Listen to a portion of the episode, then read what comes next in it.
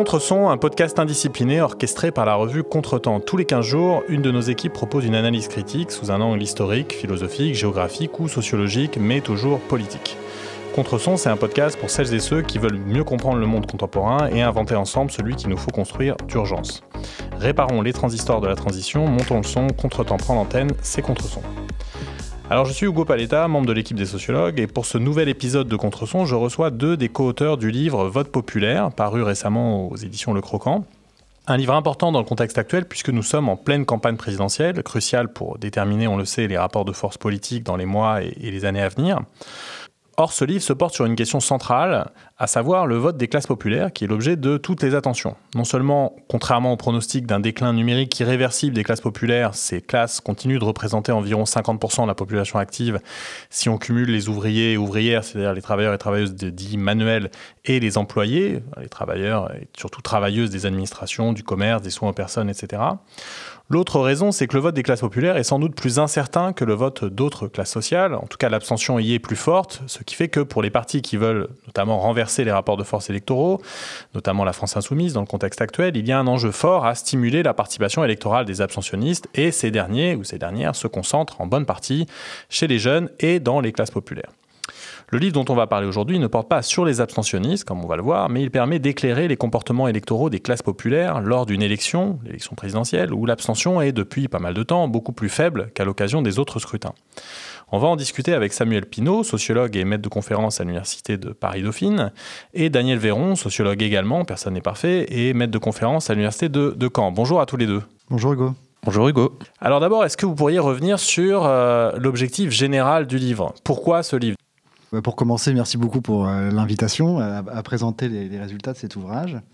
Euh, et alors pourquoi ce livre? Eh bien, ce livre est né euh, justement de, bah, on était, on voyait la présidentielle de 2017 arriver et nous étions un petit groupe de chercheurs en sciences sociales, maîtres de conférences et doctorants à anticiper le fait qu'après l'élection présidentielle, nous serions à nouveau confrontés aux limites des analyses des sondages pour comprendre justement la recomposition de, l'électorat en cours. Et notamment, nous pressentions que l'analyse des sondeurs allait euh, laisser de côté, euh, ou en tout cas allait euh, il y allait avoir trois manques qu'on voulait essayer de dépasser. Euh, le premier était un constat qu'on entend régulièrement, qui est le fait que les classes populaires ont une tendance de plus en plus euh, euh, prégnante à voter pour l'extrême droite. Donc ça, c'est quelque chose qu'on entend régulièrement dans les médias. Et nous pressentions plutôt, à partir de travaux qui existaient déjà sur cette question, que la tendance était plutôt à une polarisation de l'électorat populaire. Et euh, donc ça, c'est le, premier point. Le second point, c'est un désintérêt des sondeurs à euh, essayer d'analyser euh, le lien entre la recomposition du monde du travail et les nouvelles fragmentations du monde du travail et les expressions politiques dans, les, dans les urnes de ces classes populaires. Alors les fragmentations du monde du travail, est-ce que tu peux expliquer ce que tu entends par là ou vous entendiez par là? Alors, on, le verra peut-être en détaillant les résultats tout à l'heure, mais c'est qu'en gros, les sondeurs généralement s'arrêtent à catégoriser les gens à partir des, de leurs catégories socio-professionnelles, disons. Est-ce que vous êtes ouvrier, employé, cadre, profession intermédiaire, etc.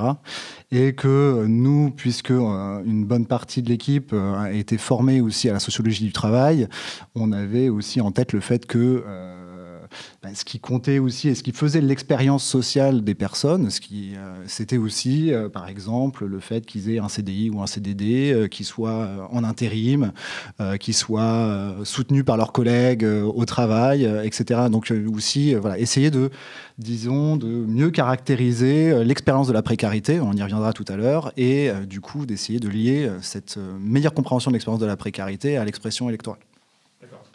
Et le troisième défaut qu'on voyait déjà poindre, qu'on anticipait euh, justement de, la lecture des, sondeurs de, cette présidentielle de 2017, c'est l'absence de données sur les personnes ayant connu une trajectoire de migration. Euh, et avec évidemment derrière euh, toute la question de, bah, de l'effet de l'expérience de la discrimination, des discriminations sur l'expression électorale. Et donc on avait voilà ce souci d'articuler justement euh, cette expérience, cette une meilleure compréhension, euh, une meilleure compréhension des effets du des effets de la recomposition du monde du travail sur le vote, et aussi euh, de prendre aussi en compte justement les effets de, de l'expérience de la discrimination sur l'expression électorale. La discrimination ethno-raciale, en l'occurrence, là. Tout à fait. Alors comment vous avez procédé concrètement? En d'autres termes, quel type d'enquête vous avez euh, mené pour obtenir donc des données sur les comportements électoraux des classes populaires? Quel grand choix d'enquête, je dirais, vous avez fait? Est-ce que vous avez eu des interrogations, des doutes euh, au moment de, concevoir euh, cette enquête? Ça a consisté peut-être d'abord en quoi? Ce qu'on savait, c'est qu'on voulait partir dans, une analyse quantitative du vote, c'est-à-dire travailler avec du questionnaire et euh, voilà, avoir, euh, disons, avec nous euh, la puissance du quantitatif, on va dire, pour construire des résultats. À côté de ça, on voulait quand même situer notre enquête territorialement. donc, on, on, a fait le choix de sélectionner deux villes en particulier, et d'essayer d'être le plus exhaustif euh, sur ces deux villes. Ces considérations nous ont mené à, construire un, dispositif euh, assez original et en fait ambitieux euh, quand on, y repense, puisqu'il s'agissait, on s'est dit, donc je reviendrai sur le choix des deux villes ensuite, mais on s'est dit, on prend ces deux villes et on veut être exhaustif sur ces deux villes. Donc ça veut dire attraper les électeurs de deux villes. Donc comment eh ben, À la sortie des urnes, le jour donc du premier tour de l'élection présidentielle, et donc à la sortie de chaque bureau de vote de euh, ces deux villes.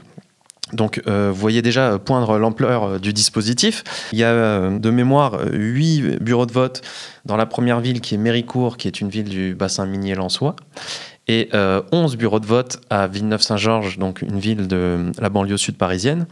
Et donc ça voulait dire placer des enquêteurs euh, pour euh, passer un questionnaire devant chaque bureau de vote toute la journée, puisqu'évidemment il fallait euh, attraper ceux qui vont voter le matin comme ceux qui vont voter en fin de journée. Et donc voilà, il a fallu déployer 80 enquêteurs sur deux villes. Et alors, c'est quoi les limites de ce dispositif d'enquête On peut peut-être déjà commencer à en parler? Donc il y a beaucoup d'avantages, hein. je ne suis pas en train de dire le contraire, mais est-ce qu'il y a des, limites à, procéder de cette manière-là? Déjà, on restreint un minimum le choix en choisissant deux villes, donc c'est très spécifique. On a fait le choix quand même que ce soit deux villes populaires, banlieue parisienne et euh, donc ancien bassin minier euh, donc autour de, de, Lens. Donc il y a plein de territoires qu'on ne va pas attraper euh, de cette manière. C'était des villes qu'on a choisies parce qu'elles étaient encore communistes, elles le sont pour l'instant toujours. Donc aussi faciliter tout simplement l'accès au terrain, hein, qu'on soit pas non plus euh, en, terrain trop hostile vis-à-vis de la municipalité, parce qu'il fallait quand même leur accord pour déployer ce, dispositif. Mais euh, donc par exemple Méricourt, c'est la ville qui jouxte euh, Hénin-Beaumont, donc qui est un peu le fief de Marine Le Pen. Donc c'était quand même un, territoire où le, Front National est très présent. Donc on revient à cette idée de polarisation. Hein. On voulait quand même des, territoires un peu particuliers. Et dans le, dans le sud, euh, donc la banlieue sud parisienne, là aussi, c'était une ville où l'OFN avait fait, fait, des scores euh, assez, assez élevés euh, aux précédentes élections. Et donc, donc premier biais, il y a un choix, une sélection de ces territoires. Ensuite, par définition, on, s'intéresse à l'expression politique mais euh, on la limite à, ceux qui se déplacent le jour des élections euh, par construction. Euh, et donc, on n'attrape pas l'abstention, par exemple. On ne va pas enquêter les gens qui ne se déplacent pas. Donc, ça, c'est une limite importante, hein, c'est certain, notamment par rapport aux, aux résultats qu'on présente et qu'on va développer tout à l'heure. Et puis bon, après c'est les limites classiques, mais ça c'est tout, de tout questionnaire euh, par entretien, c'est-à-dire euh, il y a des gens qui vont refuser de, de vous répondre, et ça vous n'y pouvez rien. Et ils ne sont pas répartis nécessairement également selon les courants politiques, euh, les, les milieux sociaux, etc. Tout à fait. Ceux qui répondent pas? Effectivement, là où on contrôle le biais, c'est-à-dire qu'on peut l'observer, c'est que nous, on a fait le choix d'être présent toute la journée, euh, à part sur une très courte période pour, euh, pour se restaurer à midi. Mais euh, on est là tout le temps. On, prend, on passe un questionnaire, ce qui met 10-15 minutes. Et l'idée pour limiter au maximum les biais, c'est que une fois un questionnaire terminé, on va interroger la première personne qui sort du bureau de vote. On évite le biais de sélection de l'enquêteur. Et euh, ensuite, le peu qu'on a pu faire, c'est de noter systématiquement un petit peu euh, euh, déjà le nombre de refus, les caractéristiques, mais bon, ça, on en sait très peu de choses des personnes qui ne répondent pas. Mais, effectivement, ça. Et ça, se ressent aussi dans, dans, le, dans la production des résultats derrière. Et juste peut-être pour euh, rendre compte un petit peu de la quantité de données euh, qu'on a pu collecter. Donc il est ressorti de cette enquête avec 80 enquêteurs, hein, encore une fois, et enquêtrices, 2000 euh, questionnaires passés. on a interrogé un électeur sur 8 et une personne sur 5 a refusé de donner son vote. Voilà, ce qui permet un petit peu de, saisir l'ampleur. Et vous voyez qu'avec 2000 questionnaires, on n'a pas une vocation à être représentatif de ces deux villes-là, mais par contre, on peut quand même analyser de manière euh, approfondie, en tout cas, le comportement électoral de ces 2000 personnes-là. Et là, on lance des interprétations euh, sociologiques à partir de ça, et on peut, on peut comme ça essayer de généraliser des, voilà, des, leçons finalement à tirer de ce questionnaire. Et si on compare par rapport aux enquêtes existantes euh, qui ont pu être menées dans, le cadre, par exemple, de la statistique publique, euh, je ne sais pas, autour du CEVIPOF, euh, quels sont les, disons, les, les, avantages de, de, votre dispositif Disons que euh, nous, on va se situer un peu à mi-chemin justement entre ce type d'enquête qui se veulent représentatives de, de, la population française. Donc il y a différentes méthodes de, de, représentativité, mais généralement la plus commune c'est la, la, méthode des quotas. On veut quelque chose qui représenterait euh, l'image de miniature de, la population française pour ensuite inférer, c'est-à-dire euh, généraliser les résultats d'enquête. Nous, on ne se situe pas dans une démarche représentative pour, les raisons qu'on vient de dire, de, biais euh, notamment, euh, de biais d'échantillonnage. En revanche, euh, on est dans une logique assez proche de ce que peuvent mettre en œuvre les méthodes qualitatives, c'est-à-dire affiner dans des cas, et c'est aussi pour ça qu'on a fait le choix de, prendre deux villes spécifiques, pour être dans une logique d'exemplarité d'un cas, mais avec, malgré tout, à la différence du coup de l'autre pôle, c'est-à-dire les enquêtes qualitatives de type ethnographique, avec euh, une forme de quantification. On a un certain nombre d'avantages de, la quantification sans euh, pouvoir prétendre à la représentativité d'une population qui serait, euh, qui serait celle de la France, ou ni même d'ailleurs des deux villes en tant que telles. Mais voilà, ça n'empêche qu'on a une puissance d'analyse un, peu, un peu spécifique là. Et ce, ce dispositif me semble assez original en fait, de ce point de vue-là. Et alors, si on en vient au, résultat de, cette enquête, alors il y a un grand résultat d'une certaine manière qui est la clé de lecture de, l'ouvrage, qui figure en, sous-titre même de l'ouvrage, autour de la polarisation du vote populaire. Alors, qu'est-ce que ça veut dire cette histoire de polarisation? Euh, Tu disais tout à l'heure que euh, y a toute une série, je dirais, d'idées communément admises, notamment parmi les journalistes, que les classes populaires votent pour l'extrême droite, etc. Votre enquête montre pas qu'il n'y a pas une partie des classes populaires qui, ne voterait pas pour l'extrême droite. cette frange-là existe bien, mais que le vote des classes populaires ne peut euh, certainement pas se réduire à ce, vote pour euh, l'extrême droite. Alors du coup, voilà, c'est quoi cette idée déjà de polarisation? Alors, polarisation, donc c'est une idée qui permet de questionner un petit peu ce, discours médiatique, mais ça permet de questionner aussi un autre discours qu'il y a eu sur l'élection de 2017, qui est un discours sur l'événement. en fait, on pourrait expliquer l'élection de 2017 en fonction des petits événements de campagne. Euh, l'affaire de Pénélope Fillon, euh, le, délitement du PS et la non-candidature de Hollande, etc. Et donc, ça serait une élection disruptive, avec des lois qui ne seraient pas des lois euh, sociologiques, mais qui, seraient, qui relèveraient de l'événement. Et en fait, ce qu'on arrive à montrer, euh, ce qu'on montre dans notre chapitre 2, euh, c'est que il n'y a pas, euh, ce, n'est pas un événement. On arrive à, il y a des lois sociales qui permettent de lire la recomposition de l'électorat, notamment parce qu'on a posé en fait une question sur ce que les gens avaient voté en 2012 et ce que les gens viennent de voter en sortant, en sortant de, bah, du bureau de vote, là où on a passé le questionnaire justement. Et donc, euh, à travers justement ces, deux questions, on arrive à analyser en fait la recomposition de l'électorat. Donc, premier euh, résultat autour de cette polarisation, c'est qu'effectivement, il y a une polarisation. Dans les territoires populaires enquêtés, c'est pas une, une, tripartition comme certains le disent, et d'ailleurs, on n'est pas, justement, c'est ce qu'on peut voir également en partie, mais une tripartition qui serait entre, euh, disons, euh, une gauche, euh, une gauche radicale, un centre, un centre libéral et une droite conservatrice. Donc ça, c'est des thèses, notamment d'Amable et Palombarini autour de ça. Donc on, rentre plutôt dans cette lecture-là, sauf que en territoire populaire, c'est pas tant une tripartition qu'on voit qu'une polarisation entre justement le bloc de gauche radicale et de droite conservatrice. Donc première chose, c'est ça. Et ce qui nous intéressait euh, derrière, c'est d'essayer de comprendre les lois sociales de cette polarisation, évidemment.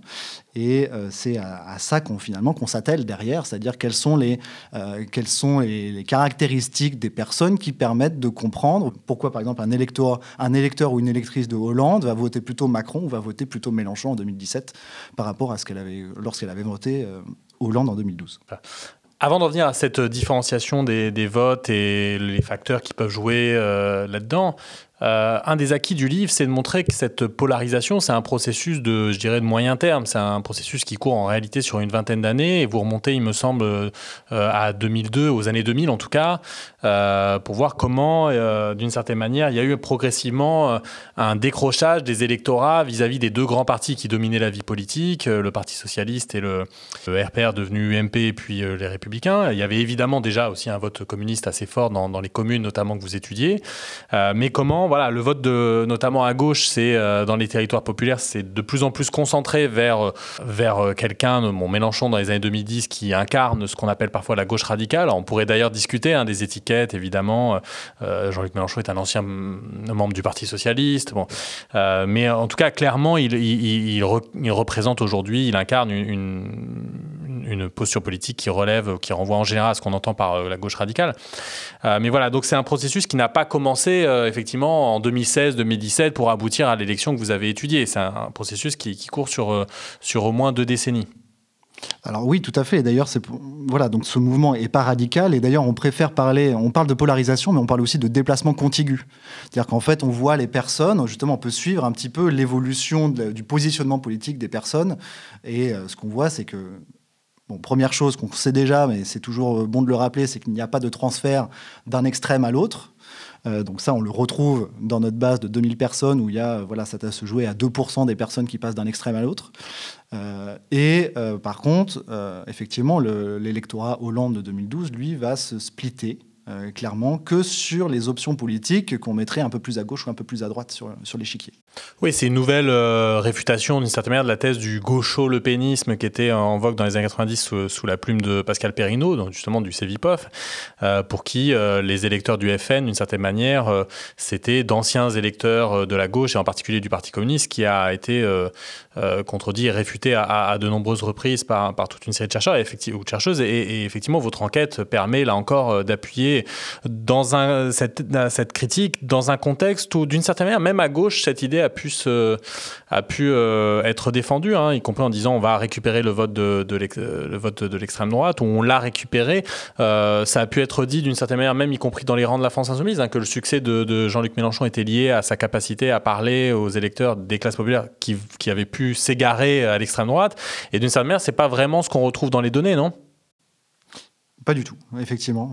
Enfin, en tout cas, cette thèse-là, euh, on l'infirme euh, clairement avec les données qu'on peut avoir. Quoi. Ça, c'est sûr.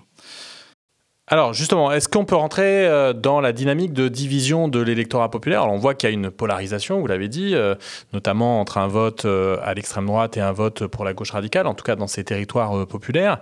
votre enquête permet d'aller plus loin et de montrer en grande partie d'où procède, en tout cas, euh, de donner des éléments sur, euh, sur, euh, d'où procèdent ces divisions.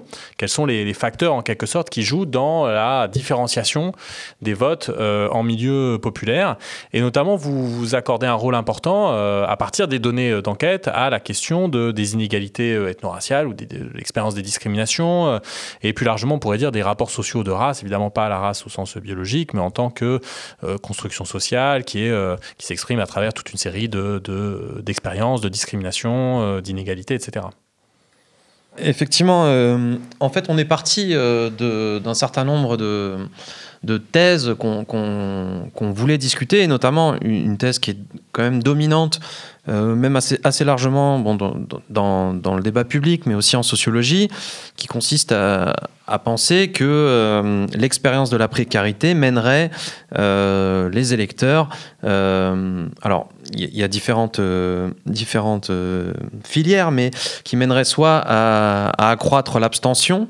Bon, ça, par construction, nous, on a eu du, on, peut pas discuter cette, affirmation, mais aussi à développer développer le vote de l'extrême droite. Donc que la précarité mènerait voilà, à dissoudre le lien politique, on pourrait dire, soit vers l'apathie de l'abstention, soit vers le ressentiment de l'extrême droite.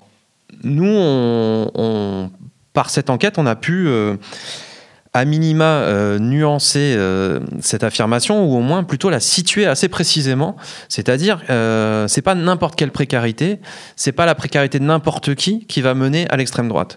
Donc il existe bien ce lien, mais ce lien est en fait assez situé dans l'espace social et ne correspond pas du tout à un lien mécanique entre précarité et vote. Pour expliciter, on va, on va dire cette idée, et pour l'illustrer, on, a, euh, on est parti des situations salariales des personnes. Euh, donc on a, on a commencé à regarder ceux qui étaient les plus précaires, euh, les moins diplômés, etc. Donc on, a aussi essayé d'avoir une, une, approche multifactorielle de la précarité, pas simplement juste le fait d'être en contrat précaire. Et donc, ce qu'on voit, c'est que effectivement, ce lien ne se construit pas de la même manière sur nos deux territoires. Il y a une différence assez nette entre euh, le territoire méricourtois et euh, celui de Villeneuve-Saint-Georges en banlieue parisienne. Euh, là où ça marche assez bien, donc, c'est à Méricourt, effectivement. L'extrême droite est extrêmement présente parmi les gens qu'on peut qualifier de précaires à travers les différents critères, pas uniquement le contrat, donc comme je le disais à partir d'un certain seuil de précarité, le vote est assez massif pour l'extrême droite. Ce lien, on n'a pas réussi à le percevoir ou de manière beaucoup trop diffuse euh, à Villeneuve-Saint-Georges. On ne le retrouve pas. Donc, euh, première caractéristique, il faut qu'on, en fait, on, ça invite à aller voir de plus près.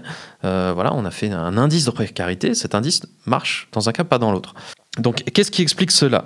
Quand on, regarde un peu précisément et qu'on resserre la focale, pour, le dire comme ça, on s'aperçoit qu'à euh, Méricourt, il suffit que euh, le diplôme augmente un petit peu, que le contrat soit un peu moins précaire éventuellement, et un rapport de force réémerge entre donc, le vote Marine Le Pen de l'extrême droite et le vote Mélenchon. Euh, et surtout, donc euh, là, j'essaie de maintenir un suspense, mais en vrai, il y a une variable, enfin, disons, une caractéristique sociale extrêmement importante pour euh, comprendre ces différences de, d'expression électorale de la précarité, c'est effectivement l'origine migratoire familiale. Le fait d'être enfant ou petit-enfant de, de, personnes nées à, l'étranger, et notamment hors de l'Union européenne, enfin hors de l'Union européenne, mais de l'Europe, euh, en fait, construit une, expérience totalement différente de la précarité et une expression totalement différente euh, politique qui, en découlera. Et donc concrètement, euh, il n'y a pas de vote Front National des descendants de l'immigration postcoloniale en France. Donc cette option n'existe pas. Donc quand on regarde les classes populaires, euh, et parmi elles les, franges précaires des classes populaires, euh, si on les regarde de manière homogène, selon le territoire, on va voir oui que ça marche, oui que ça marche pas, parce qu'on aura des territoires qui, auront des compositions migratoires différentes. Et que euh, très concrètement, les précaires racisés ne vont pas voter à l'extrême droite. Donc la précarité va avoir des des effets complètement différents en fonction aussi de caractéristiques sociales euh, un peu fondamentales des individus.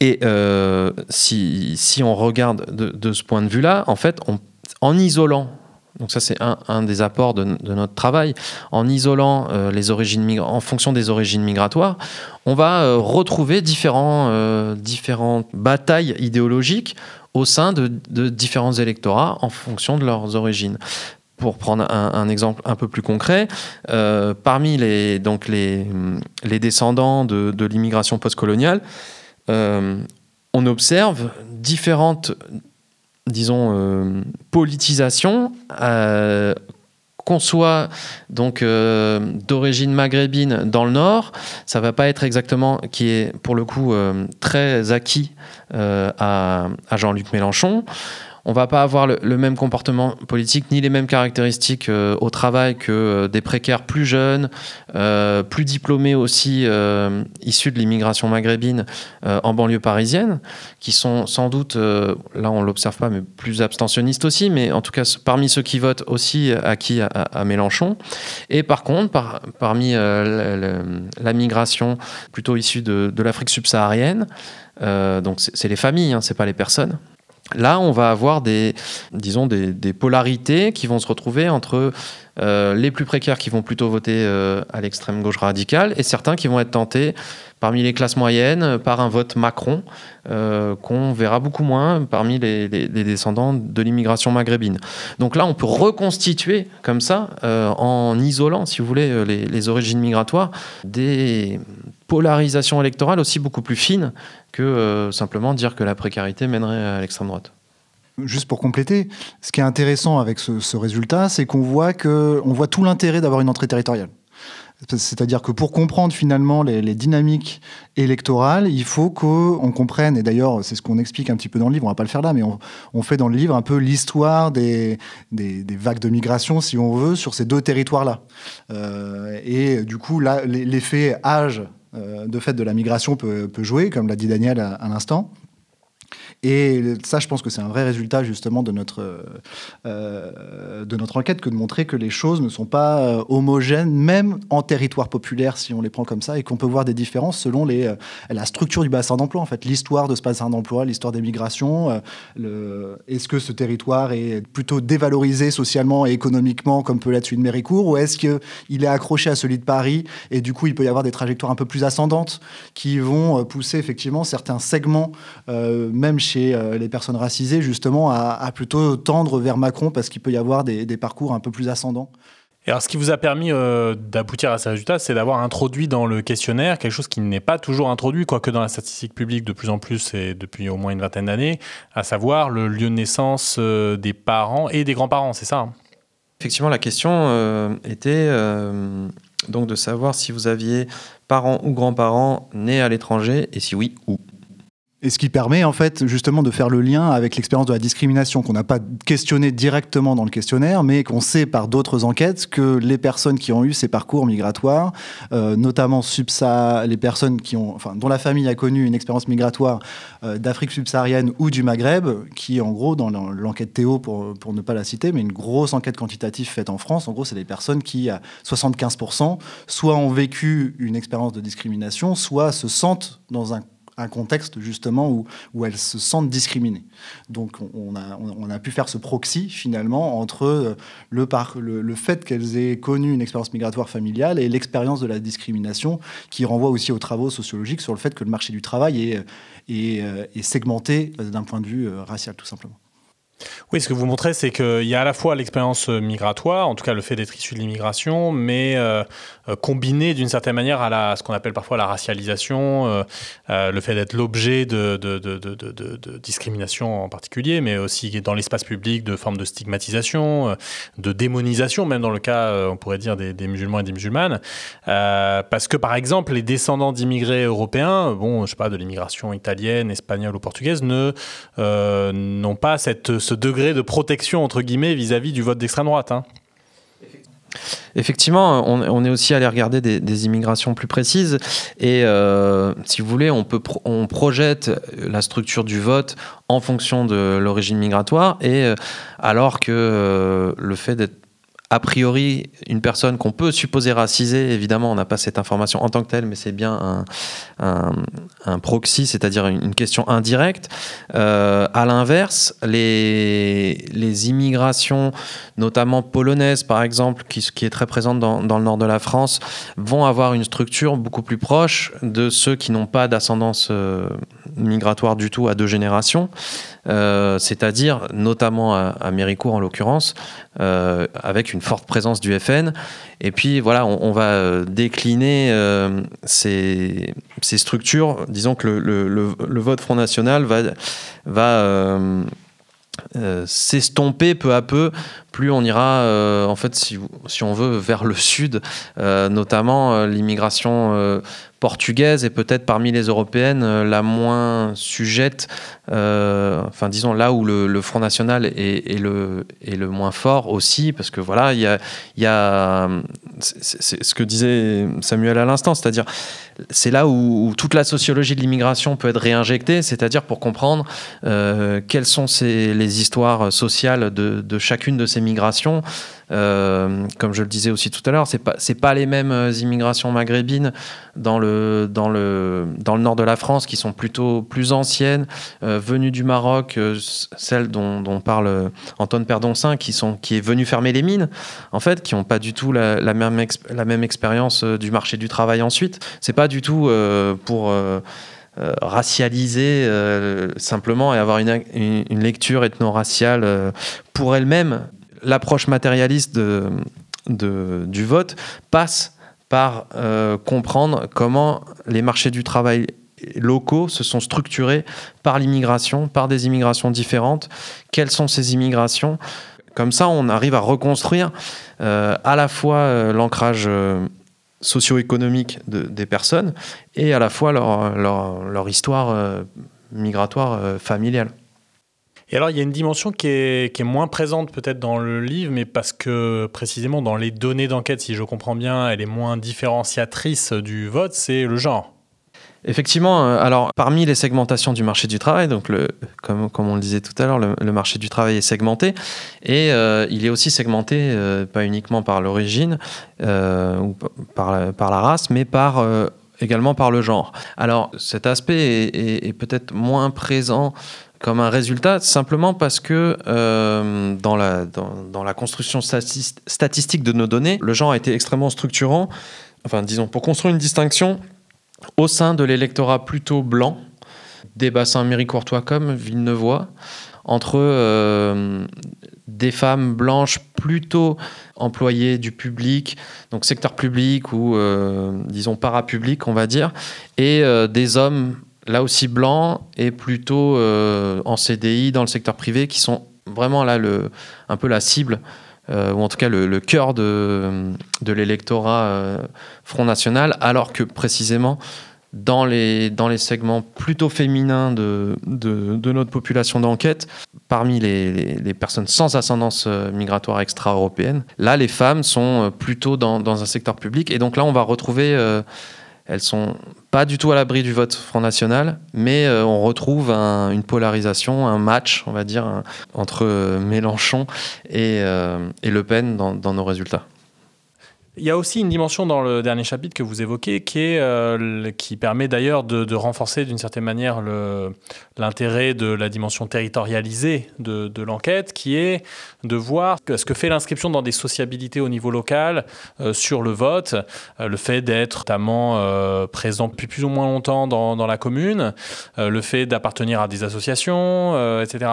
Les résultats vont plutôt dans le sens, j'ai l'impression, de l'idée assez commune d'ailleurs que l'isolement favorise d'une certaine manière le vote euh, à l'extrême droite alors euh, effectivement, on, voulait chercher quels, étaient les, derniers filets qui empêchaient certains de, tomber à l'extrême droite. Et effectivement, parmi, parmi ces facteurs, ça c'est un, résultat que je trouve assez, assez puissant aussi de, de, de cet ouvrage, de notre travail, c'est les personnes qui sont nées dans la commune, en l'occurrence, c'est surtout visible à Méricourt, donc qui sont nés à Méricourt, qui ont grand, enfin qui ont passé toute leur vie à Méricourt, et donc que nous on a interprété comme des personnes qui étaient euh, ancrées dans les, disons dans, dans, dans les institutions de la gauche communiste, euh, de, la classe ouvrière, euh, de manière assez profonde face à euh, ceux qui, euh, au contraire, votaient plus volontiers Front National dès lors qu'ils arrivaient dans ce territoire au cours de leur vie, au cours d'une trajectoire. Et donc, on peut interpréter, là, ça rejoint un certain nombre de, travaux aussi euh, qui existent, mais comme des trajectoires résidentielles plutôt de, disqualification territoriale, c'est-à-dire, par exemple, des, populations qui peuvent être expulsées des centres urbains, euh, qui sont pas nécessairement euh, les plus précaires justement, mais qui, pour accéder à la propriété, sont obligés de, s'éloigner des centres-villes. Euh, donc là, on rejoint plutôt ce vote Front National périurbain assez classique, qui a, assez bien été étudié, mais donc qui, arrive dans des territoires, par la force des choses, qui sont en déclin économique notamment. Euh, et donc ceux qui, étaient, qui sont des, historiques de, ces territoires sont plutôt plus protégés, euh, toute proportion gardée. Hein. C'est pas, euh, c'est pas tous ceux qui sont nés à Méricourt ne votent pas Front National. ensuite, il y a, aussi des éléments un peu plus classiques d'appartenance aux associations, d'appartenance à des syndicats, qui sont là encore, même si en fait, ces appartenances sont faibles, dans, notre échantillon. Enfin, disons, ils sont peu nombreux, mais ça reste, euh, disons, les, sociabilités euh, associatives et syndicales restent aussi des protectrices euh, face au, Front National. Mais c'était ça qu'on essayait de chercher, c'est-à-dire quels sont encore les, éléments protecteurs face à, l'avancée du Front National sur ces territoires et sur certains segments des populations de ces territoires. Et donc, si on veut rebondir aussi sur l'ouvrage et revenir sur le travail, en fait, ce qu'on voit, du coup, d'une certaine manière, c'est que les résistances, euh, elles existent encore un petit peu quand on est encore socialisé dans des organisations, euh, quand on a ce, qu'on pourrait appeler le capital d'autochtonie, c'est-à-dire qu'on est là depuis très longtemps, donc on a un tissu de relations dense, donc on se sent, on est un peu moins dans l'anomie, comme on dirait en sociologie, mais en fait, les résistances, on les voit aussi dans l'expérience du travail, en fait. Il y a une certaine expérience de la précarité, mais avec certaines, je dirais, certaines caractéristiques, des petites caractéristiques qui, en fait, vont faire qu'on va plutôt voter extrême gauche qu'extrême droite. Si on a un petit diplôme en plus, euh, enfin plus que le plus précaire des précaires, disons, si on a euh, voilà, des petites caractéristiques en plus de cette, euh, voilà, de, ce, voilà, de, cette situation, je dirais, de cette personne nue finalement de, tout support social, là, il y a des formes de résistance au vote FN et il y a même une opposition, enfin, il y a même un, un vote largement majoritaire pour la gauche radicale telle qu'on l'a appelée tout à l'heure. Alors, je me posais la question en, lisant le livre, mais c'est vrai que ça, ça, rentre un peu en contradiction avec ce que dit euh, Benoît Coquard dans son, dans son livre sur les classes populaires, euh, disons, de milieu rural.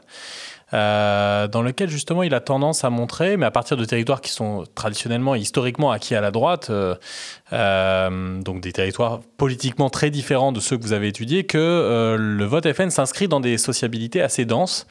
Euh, et euh, d'une certaine manière, il y a un renforcement collectif du vote à l'extrême droite, un encouragement euh, collectif.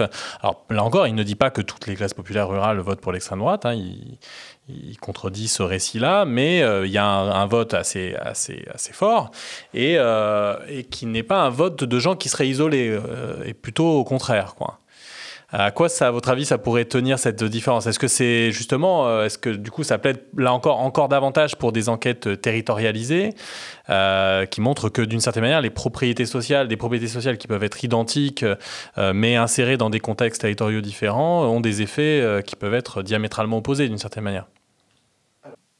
Alors, j'irai du coup deux, réponses à ça. Enfin, je suis assez d'accord avec toi. Du coup, il peut y avoir des, trajectoires territoriales de socialisation, on pourrait les appeler comme ça, ou en tout cas des expériences de socialisation territoriale, plutôt, pour être plus juste, euh, qu'il faudrait justement documenter. Et, de fait, euh, il n'y a pas d'opposition entre ces deux lectures-là, mais c'est juste une. On complète. Voilà, c'est des expériences. Enfin, c'est des travaux complémentaires de ce point de vue-là. Et on aurait peut-être une autre hypothèse à suggérer, qu'on suggère un petit peu dans le chapitre 5, c'est qu'en fait, tous les liens sociaux ne se valent pas. Euh, c'est-à-dire que toute appartenance associative ne se vaut pas, euh, toute appartenance partisane, même syndicale, ou euh, ne se valent pas et n'aboutissent pas obligatoirement à un vote de gauche ou de droite. Et de fait, il y a des, il y a des socialisations de droite et des socialisations d'extrême droite.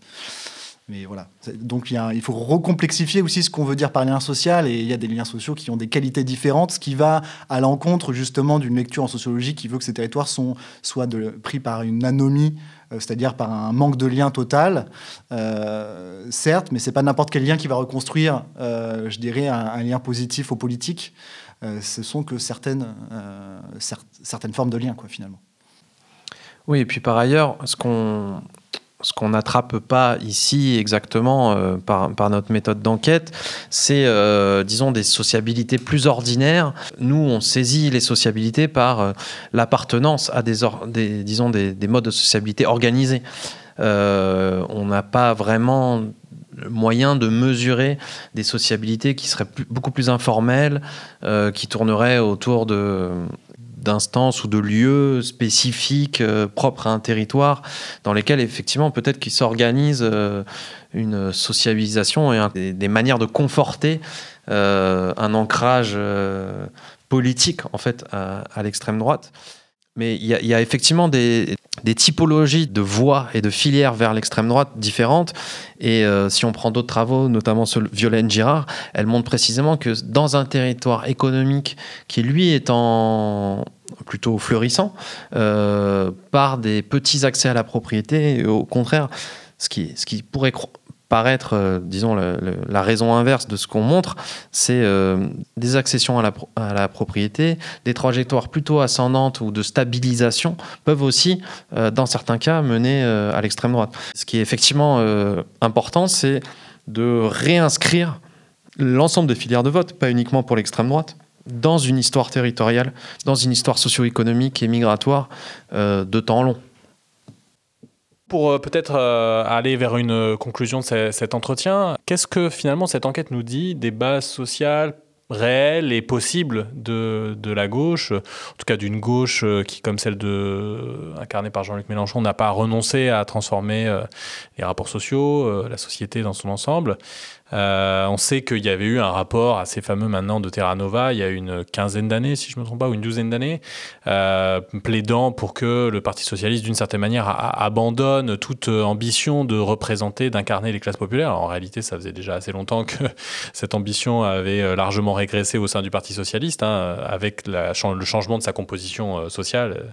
mais alors, du coup, voilà, qu'est-ce que ça nous dit de ce que, sont actuellement les bases sociales de, la gauche, notamment de Mélenchon, et de ce qu'elle pourrait être?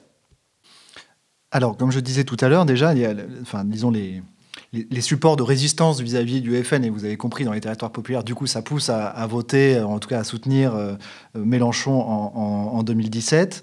Euh, elle, se, elle se joue dans des formes de subjectivation au travail subjectivation politique de l'expérience du travail finalement. Qu'est-ce que ça va, voilà, quel type de rapport aux politiques va se construire dans l'expérience du travail? Et euh, de ce point de vue-là, euh, si on voulait décomposer un petit peu, euh, bah, l'un des, supports, enfin l'une des zones de résistance, c'est les personnes racisées, ou en tout cas c'est c'est l'expérience du travail produite par voilà par la discrimination quoi finalement, l'expérience enfin plutôt la subjectivité politique produite par cette expérience de la discrimination, couplée à généralement une une expérience de la précarité ou voilà. Et euh, du point de vue de l'expérience précaire, si on, entre plutôt par là, ce qu'on voit, c'est que les zones de résistance, elles sont aussi plutôt sur les franges supérieures des classes populaires, en tout cas.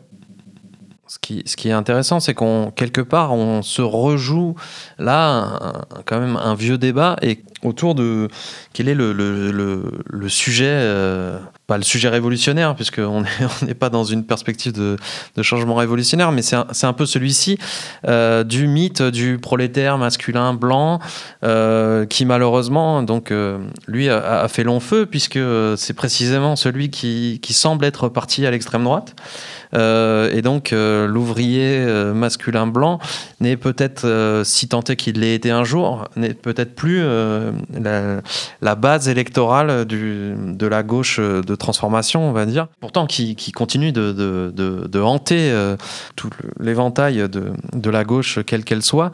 Et, euh, justement, et donc c'est un peu la conclusion de l'ouvrage et à laquelle on, est arrivé aussi, euh, mais vraiment presque malgré nous, en tout cas malgré même les, les présupposés de, de certains d'entre nous, en tout cas, c'est que là où se situe la base électorale de, de la gauche radicale, en tout cas telle, qu'elle s'est construite en 2017, et où elle semble se construire encore aujourd'hui, euh, voilà, dans, un agrégat assez, euh, assez hétérogène, mais qui justement euh, rejoue les, débats qu'on a encore aujourd'hui, c'est-à-dire c'est probablement un électorat plus féminin, plus racisé, plus précaire, mais aussi à la fois précaire, diplômé, c'est-à-dire qu'on est dans un, dans un espace social qui est euh, celui en fait qui a, qui a toujours été euh, celui de, de, la gauche politique militante aussi de, transformation, c'est-à-dire euh, plutôt les, disons les, franges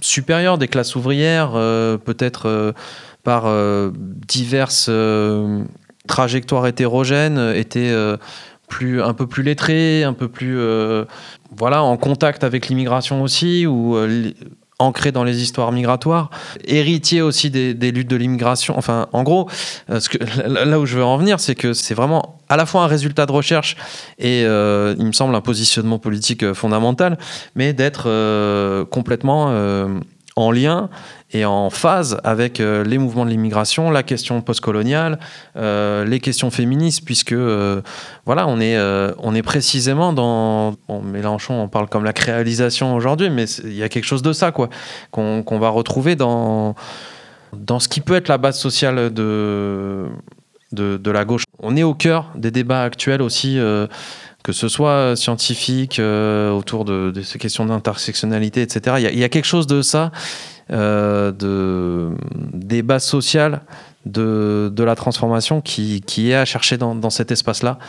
Et juste pour compléter hein, ce, que, ce, que, dit Daniel, en fait, ce qu'on voit aussi, c'est que l'électorat Mélenchon de 2017, c'est celui qui ressemble, qui prend la forme d'un archipel clairement qui est le moins qui est le moins facilement saisissable finalement. Alors on a réussi à, saisir des filières, mais on voit bien que c'est celui qui est le moins cohérent dans, dans l'ensemble des, électorats qu'on a pu voir. Donc c'est pour ça que c'est intéressant d'avoir aussi cette approche. Euh, enfin, il nous a semblé en tout cas, pas, en essayant d'avoir des filières de vote ou des segments du marché du travail qui peuvent être le support de, ces formes de résistance là. Et alors, d'une certaine manière, la faiblesse de, Mélenchon et de la gauche plus généralement dans ce qu'on peut appeler, ou ce qu'on appelle parfois la classe ouvrière blanche ou certaines fractions de cette fraction-là des, classes populaires, euh, elle pourrait aussi plaider pour se dire, euh, c'est un peu le calcul de quelqu'un comme Fabien Roussel, c'est il faut aller regagner euh, ces fractions de classe-là, qui sont quand même numériquement assez importantes, voire très importantes, avec le risque évidemment de, de perdre l'électorat en allant sur le terrain de la droite ou de l'extrême droite, de, perdre l'électorat qui est actuellement acquis plutôt à la, cause de la gauche.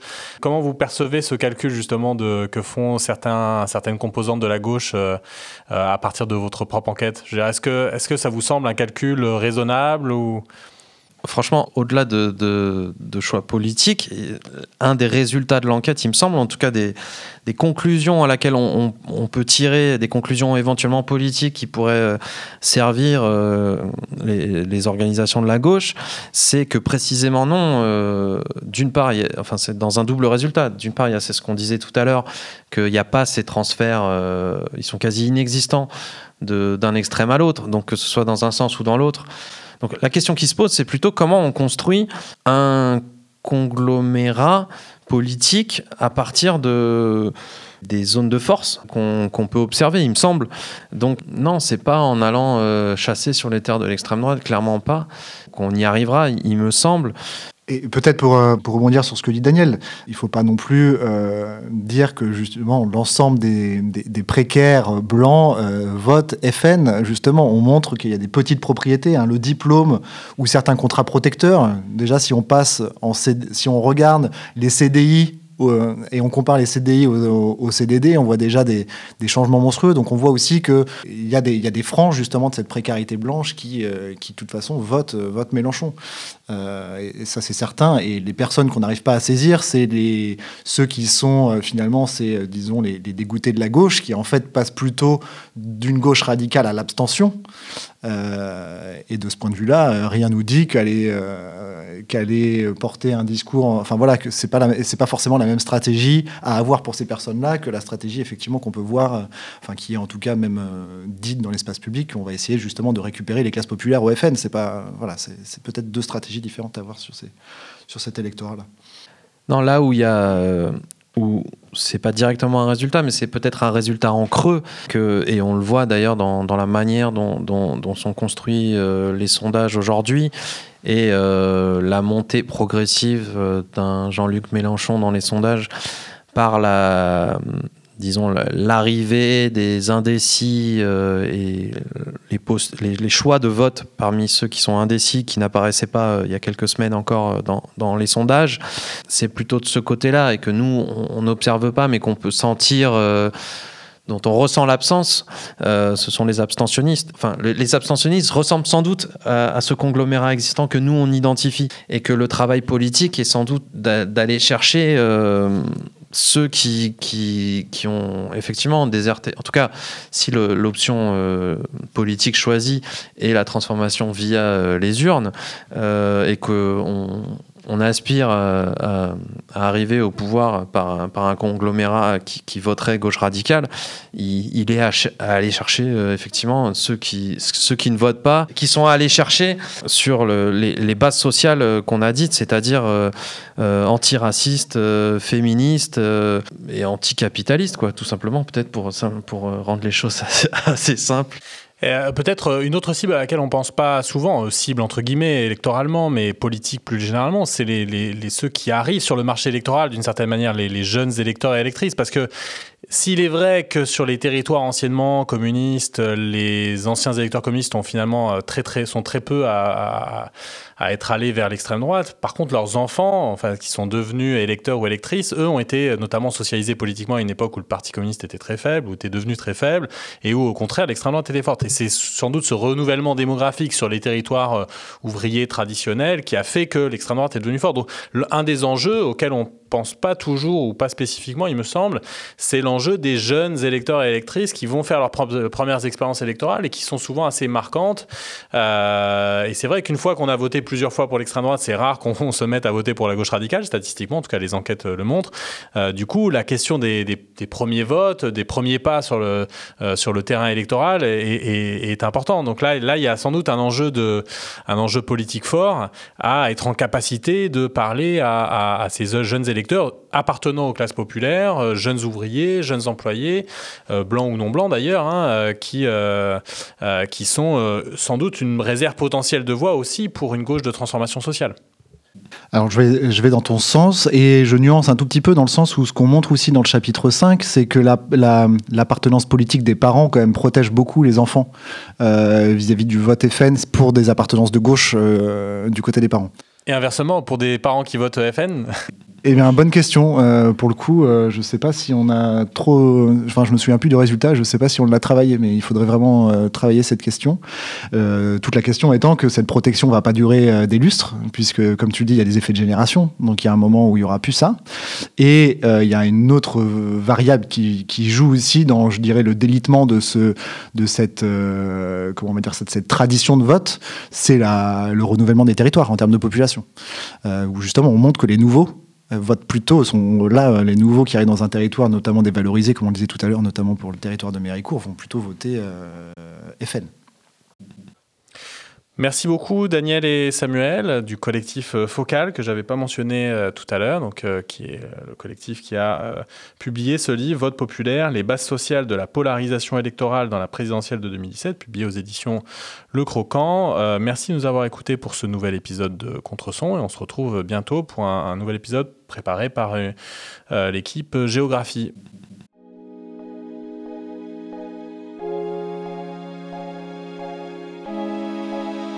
Spectre.